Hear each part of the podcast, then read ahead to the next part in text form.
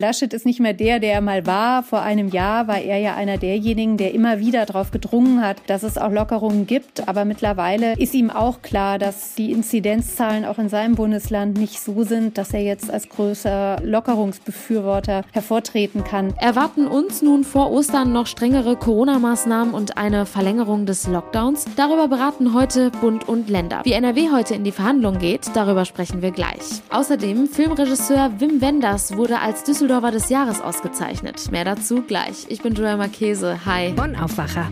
News aus Bonn und der Region, NRW und dem Rest der Welt. Kommen wir zu den Meldungen aus Bonn und der Region. In Kall im Kreis Euskirchen ist am späten Samstagnachmittag eine Leiche auf einem Feldweg gefunden worden.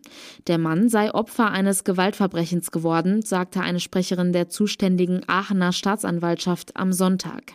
Nähere Angaben zur Person oder zu den Verletzungen des Opfers wollte die Staatsanwaltschaft aus ermittlungstaktischen Gründen nicht machen. Bei dem genauen Fundort soll es sich um einen Feldweg im Ortsteil Wallental gehandelt haben. Eine Mordkommission der Bonner Polizei ermittelt. Man warte auf das Ergebnis der Obduktion, hieß es von der Staatsanwaltschaft. Gewerbetreibende in Rheinbach sind verärgert, weil sie keine Waren vor ihren Läden präsentieren dürfen. Zwar dürfen einige Händler aktuell Kunden mit Termin in ihren Geschäften bedienen, auf Ständern oder in Regalen Waren vor dem Laden präsentieren, verbietet aber das Ordnungsamt. Die Begründung, man wolle vermeiden, dass sich Menschenansammlungen vor den Geschäften bilden. Für die Händler ein Argument, sie sagen, dass sich schließlich auch vor Schaufenstern Menschen versammeln könnten. Allerdings sei aktuell sowieso kaum jemand unterwegs. Bei Facebook entzündet sich über dieses Thema eine Debatte, bei der nach Angaben der Stadt Mitarbeiter des Ordnungsamts beschimpft und verleumdet wurden. Die Stadt prüfe nun rechtliche Schritte, teilte ein Sprecher mit. Für vier große Parteien stehen die Bonner Direktkandidaten bei der Bundestagswahl nun fest. Christoph Jansen tritt für die CDU an. Der 37 Jahre alte Bad Godesberger Bezirksbürgermeister gewann am Samstag in der Stichwahl gegen den Hartberger Stadtverordneten Bert Moll. Die Grünen hatten bereits am Freitagabend bei einer digitalen Versammlung ihre Kreisvorsitzende Katrin Uhling als Direktkandidatin aufgestellt. Die Kessenicherin leitet im Hauptberuf das Büro von Oliver Kriescher, eines der Vizevorsitzenden der Grünen Bundestagsfraktion. Die SPD hat die Juso-Bundesvorsitzende Jessica Rosenthal zur Direktkandidatin gekürt die FDP den Bundestagsabgeordneten Alexander Graf Lambsdorff. Auf der Nordschleife des Nürburgrings ist es am Sonntagnachmittag zu einem schweren Unfall gekommen. Bei einer Touristenfahrt wurde ein 24-Jähriger aus den Niederlanden schwer verletzt. Laut Polizei soll sich das Fahrzeug des Mannes im Streckenabschnitt Adenauer Forst mehrfach überschlagen haben. Andere Unfallbeteiligte soll es nicht gegeben haben. Der 20-jährige Beifahrer sei leicht verletzt worden. Er kam wie der Fahrer in ein Krankenhaus. Auf dem Rhein bei Königswinter ist am Sonntag ein Kanufahrer gekentert. Wie dem Generalanzeiger vor Ort erklärt wurde, hatte er gemeinsam mit drei anderen Kanuten bei einer Ausbildungsfahrt auf Höhe des Rheinhotels Dresen den Rhein gequert. Bei der Fahrt Richtung Norden war er dann gegen 13 Uhr vermutlich aufgrund des Wasserstands gekentert. Das löste einen größeren Rettungseinsatz aus, der aber kurz blieb. Der Mann konnte sich selbst ans Ufer retten und setzte nach dem Einsatz seine Fahrt fort. Vor genau einem Jahr ging Deutschland zum ersten Mal in den Lockdown und seitdem bestimmt dieser unseren Alltag. Es gab endlich wieder die ersten Lockerungen der Corona-Maßnahmen, die uns eigentlich wieder Hoffnung auf einen normalen Alltag gemacht haben. Doch wie geht es jetzt weiter? Darüber beraten heute Bund und Länder. Wenn man sich allerdings die rasant steigenden Infektionszahlen anschaut, dann bleibt die Hoffnung auf Normalität eigentlich aus? Wie es nun weitergehen könnte und wie NRW in die heutigen Verhandlungen geht, darüber spreche ich jetzt mit Kerstin Münstermann aus unserer Berliner Parlamentsredaktion. Hallo. Hallo aus Berlin. Zu Beginn direkt mal die Frage, mit welchen Gegebenheiten gehen wir heute in die Verhandlungen? Es sind schlechte Voraussetzungen, wenn man äh, auf ein Osterfest gehofft hat, an dem es wieder zahlreiche Lockerungen gibt, vielleicht sogar einen Urlaub oder auch eine Außengastronomie, ein Sitzen im Biergarten. Die Zahlen haben sich verschlechtert vor der heutigen Sitzung. Die Inzidenzzahlen sind gestiegen. Sie liegen jetzt rund bei 100. Ab diesem Wert sollte immer die Notbremse gezogen werden. Und deswegen wird das heute sicher A, ein sehr kontroverses Treffen von Kanzlerin Merkel und dem Ministerpräsidenten, B, ein sehr langes und C, kommen, denke ich, am Ende Dinge bei heraus, die wir eigentlich alle nicht wollen. Was wird uns wohl erwarten? Könnte mir vorstellen, dass man tatsächlich beschließt, dass man zurück in einen härteren Lockdown geht, als er vor jetzt in diesen Tagen hier herrschte. Äh, nicht, weil die Politik das will, nicht, weil einzelne Ministerpräsidenten das, das irgendwie gut finden, aber die Zahlen sind einfach hochgegangen und nach wie vor wird eine Überlastung des Gesundheitssystems, eine Überlastung der Intensivstationen befürchtet. Und wenn man Karl Lauterbach so zuhört, dem SPD-Gesundheitspolitiker, der ja viel auch in Talkshows unterwegs ist, ist, so zeichnet dieser ein sehr realistisches Bild, wie ich finde, von der Situation, wie sie eintreten könnte, nämlich dass Jüngere auf die Intensivstation kommen, die dann äh, länger dort um ihre Gesundheit ringen und dass dadurch einfach sozusagen ein Stau entsteht. Auf der anderen Seite wünsche ich mir auch nichts mehr als wieder ein normales Leben. Warum steigen denn die Zahlen aktuell wieder so in die Höhe? Es liegt wohl an den Mutationen, die tatsächlich einfach sich viel schneller verbreiten, viel ansteckender sind. Fast jeder kennt doch mittlerweile auch aus seinem Bekanntenkreis irgendeinen Fall, besonders auch an Kitas und Schulen leider, wo ein Schüler erkrankt ist in einer Klasse oder ein Kind in einer Kitagruppe und prompt ist A die ganze Familie infiziert und B ganz viele in der Gruppe selbst. Und das trägt sich natürlich in die Familien rein. Außerdem sind die Leute durch das Frühjahr auch wieder mehr draußen, mehr in Gruppen unterwegs und offensichtlich hat uns das Virus zumindest mal ausgebremst. Du hast es gerade angesprochen, das Thema Schulen, das sorgt ja auch gerade aktuell für ziemlich viele Diskussionen, wenn man jetzt mal die Schulöffnungen vor den Osterferien betrachtet. Wie geht es denn da jetzt wohl weiter? Das ist sehr interessant. Der Präsident des Deutschen Lehrerverbandes, Herr Meidinger, hat unserer Redaktion gestern gesagt, dass ähm, ein Präsenzunterricht unter keinen Umständen mehr aufrechterhalten werden sollte, wenn nicht ein Konzept an den Schulen endlich greift. Und dieses Konzept heißt Schnelltests mindestens zweimal pro Woche, medizinische Masken in allen Jahrgangsstufen und an allen Schulformen und ein Impfen der Lehrer. Solange das nicht passiert, so sagt Meidinger, so sagt der Präsident des Lehrerverbandes, ist es einfach unverantwortlich, die Schulen offen zu halten. Ich bin sehr gespannt, wie das weitergeht, denn die äh, Kultusministerkonferenz, also die Vereinigung aller Kultusminister der Länder, hat ja gerade beschlossen, dass man die Schulen so lange wie möglich offen halten will. Warum halten die denn so sehr daran fest? Naja, man befürchtet und das zu Recht einen unglaublichen Bildungsstau und auch soziale Probleme bei den Schülern. Ich glaube, es gibt niemanden, keinen Schüler, keinen Elternteil und auch sicher keinen Lehrer, der sich wünscht, dass dieser Lockdown der Schulen, dieser Distanzunterricht weitergeht. Aber natürlich, äh, da wo Menschen zusammenkommen, hat das Virus eine Chance und äh, das passiert auch an den Schulen. Die Idee, dass das dort nicht stattfindet, ist einfach Quatsch. Und man hat nichts gemacht äh, mit Blick auf Filteranlagen, mit Blick Blick auf äh, Ausweichen in größere Räume, also warum keinen Unterricht in Sporthallen anbieten und so weiter. Das haben, wenn überhaupt, Schulen für sich selbst geregelt. Aber dass es eine übergreifende Idee für die Schulen gibt, außer Lüften, das sehe ich bislang nicht. Wie geht denn NRW heute in die Verhandlungen? Kann man da schon etwas zu sagen? Die B-Länder haben äh, gestern Abend getagt und ähm, man kann davon ausgehen, dass Ministerpräsident Armin Laschet, der ja schon am Freitag im Landtag sagt, es wird keine großen Öffnungen geben können aufgrund der aktuellen Lage, eher mit einem Konzept eines weiteren Lockdowns in die Verhandlungen heute geht. Natürlich wissen wir noch nicht, was am Ende bei rumkommt, aber Laschet ist nicht mehr der, der er mal war. Vor einem Jahr war er ja einer derjenigen, der immer wieder darauf gedrungen hat, dass es auch Lockerungen gibt, aber mittlerweile mittlerweile ist ihm auch klar, dass äh, die Inzidenzzahlen auch in seinem Bundesland nicht so sind, dass er jetzt als größer äh, Lockerungsbefürworter hervortreten kann. Andererseits, und das hat auch Markus Söder äh, gestern gesagt, ist es schon so, dass allen bewusst ist, dass die Leute natürlich müde sind, dass sie auf mehr drängen, dass sie raus wollen. Und es braucht irgendwie ein kluges Abwägen zwischen Schutz des Gesundheitssystems und andererseits aber doch der Idee, dass Bürger wieder ein normales Leben führen können. Ich bin gespannt, wie die Ministerpräsidenten und die Kanzlerin sich da heute einigen. Vielen herzlichen Dank, Kerstin Münstermann. Meine Filme haben immer darauf Wert gelegt, dass ich von was handle, wovon ich was verstehe. Dass ich etwas, was ich kenne, was ich erfahren habe, was ich durchlebt habe.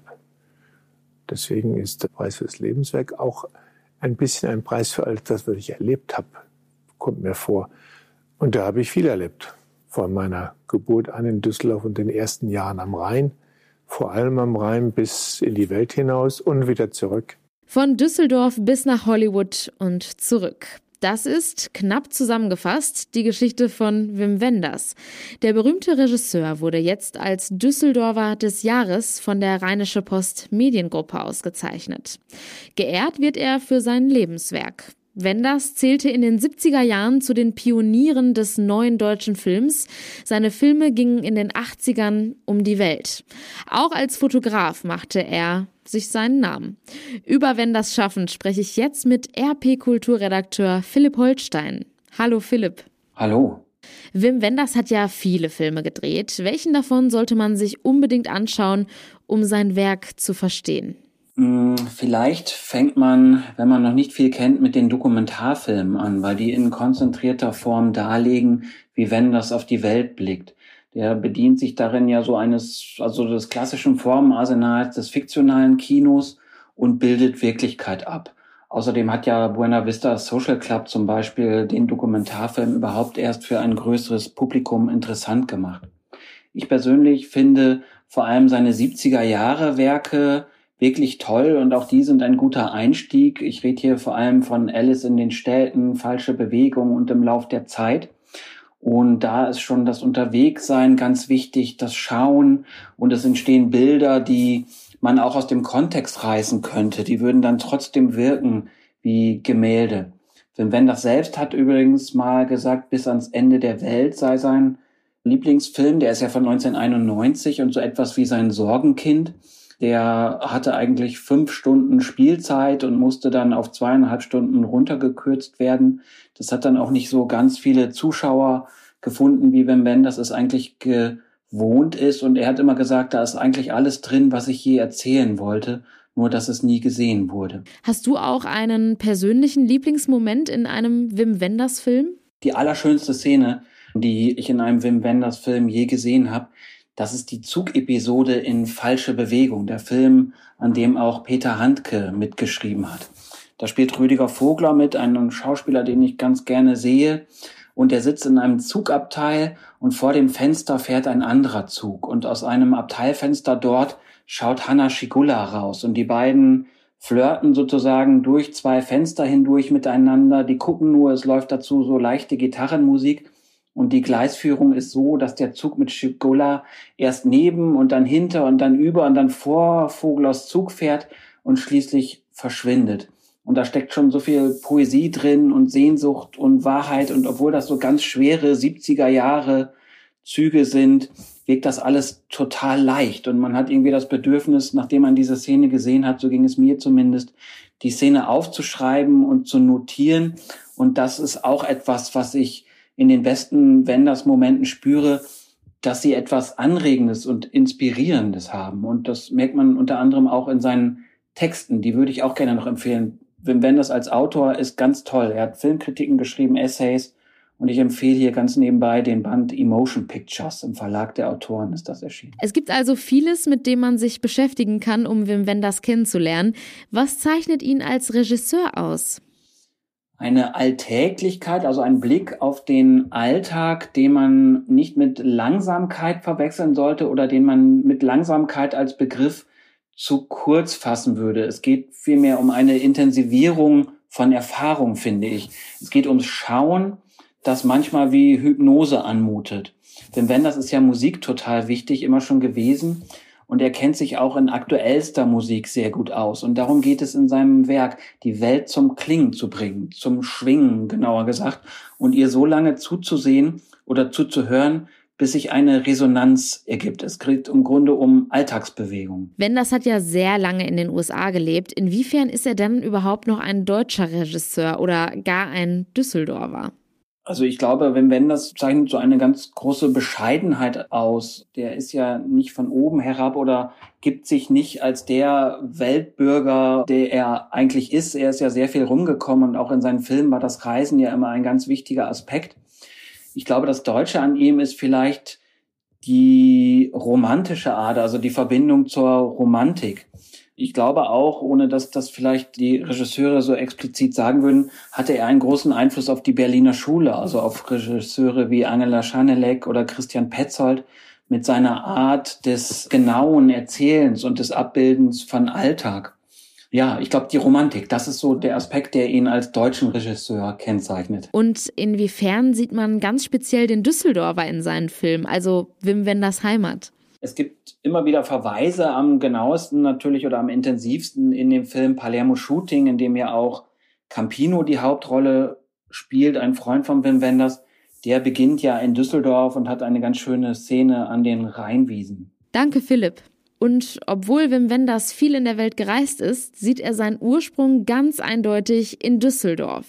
Bei der kontaktlosen Auszeichnung als Düsseldorfer des Jahres in Berlin hat er uns erzählt, wie seine Kindheit am Rhein ihn geprägt hat. Ich glaube, das ist für jeden Menschen entscheidend, von wo aus er seine Reise beginnt. Und ich habe meine Reise begonnen am Ufer des Rheins. Gegenüber war die andere Mondseite, da war Neuss und da konnte man nicht hin, weil die Brücken waren alle weg. Und vielleicht ist meine Sehnsucht, in die Welt zu kommen, auch schon da entstanden als kleiner Junge, der die andere Rheinseite gesehen hat und immer wissen wollte, wie geht's dahinter weiter. Die andere Rheinseite und noch viel mehr von der Welt hat Wim Wenders dann im Laufe seines Lebens gesehen. Er ist viel gereist. Im letzten Jahr war das ja nicht möglich. In der Corona-Pandemie sieht er aber auch Chancen, die Zukunft neu zu gestalten. Und das Kino kann dabei helfen, sagt er. Wir haben jetzt alle so einen Einschnitt erlebt, dass es, glaube ich, ganz relevant wird, in den nächsten Jahren wieder neu zu definieren, wie soll man leben, worum geht's. Und ich glaube, das Kino hat eine ganz, ganz wichtige Aufgabe in der nächsten Zeit, zu helfen, das mitzudefinieren. Wie können wir uns das auch anders vorstellen? Es wäre, glaube ich, sinnlos, jetzt Business as usual zu betreiben. Wir müssen wirklich als Gesellschaft und auch jeder Einzelne uns neu definieren, wie soll das Ganze weitergehen. Besser am besten. Kommen wir nun noch zu den weiteren Themen, die heute wichtig sind. Wegen des Verdachts auf Geflügelpest müssen in Delbrück heute 30.000 Junghennen getötet werden. Zudem wird eine Überwachungszone um das vermutete Infektionsgeschehen eingerichtet, in der Hühner, Enten, Gänse und anderes Geflügel auf anderen Höfen in ihren Haltungen bleiben müssen. Das Jazzfestival in Mörs hofft in diesem Jahr auf Live-Publikum. Sie planen derzeit parallel, analog und digital. Das teilte ein Sprecher mit. Allerdings werde die Besucherzahl, wenn überhaupt, deutlich kleiner ausfallen als in den vergangenen Jahren. Noch ein Blick aufs Wetter. Der Tag beginnt überwiegend stark bewölkt bei Temperaturen zwischen 7 und 10 Grad. Hin und wieder ist im Tagesverlauf etwas Sprühregen möglich, das meldet der Deutsche Wetterdienst. In der Nacht bleibt es niederschlagsfrei bei Temperaturen zwischen 3 und minus 1 Grad. Morgen wird es von den Temperaturen wieder etwas milder. Die Höchstwerte liegen zwischen 10 und 13 Grad. Es bleibt niederschlagsfrei. In der Nacht gibt es dann einen Temperaturrückgang auf 4 bis 1 Grad. Örtlich ist auch Nebel möglich. Und das war der Aufwacher vom 22. März. Kommt gut in die neue Woche und bleibt gesund. Ciao. Mehr Nachrichten aus Bonn und der Region gibt's jederzeit beim Generalanzeiger. Schaut vorbei auf ga.de.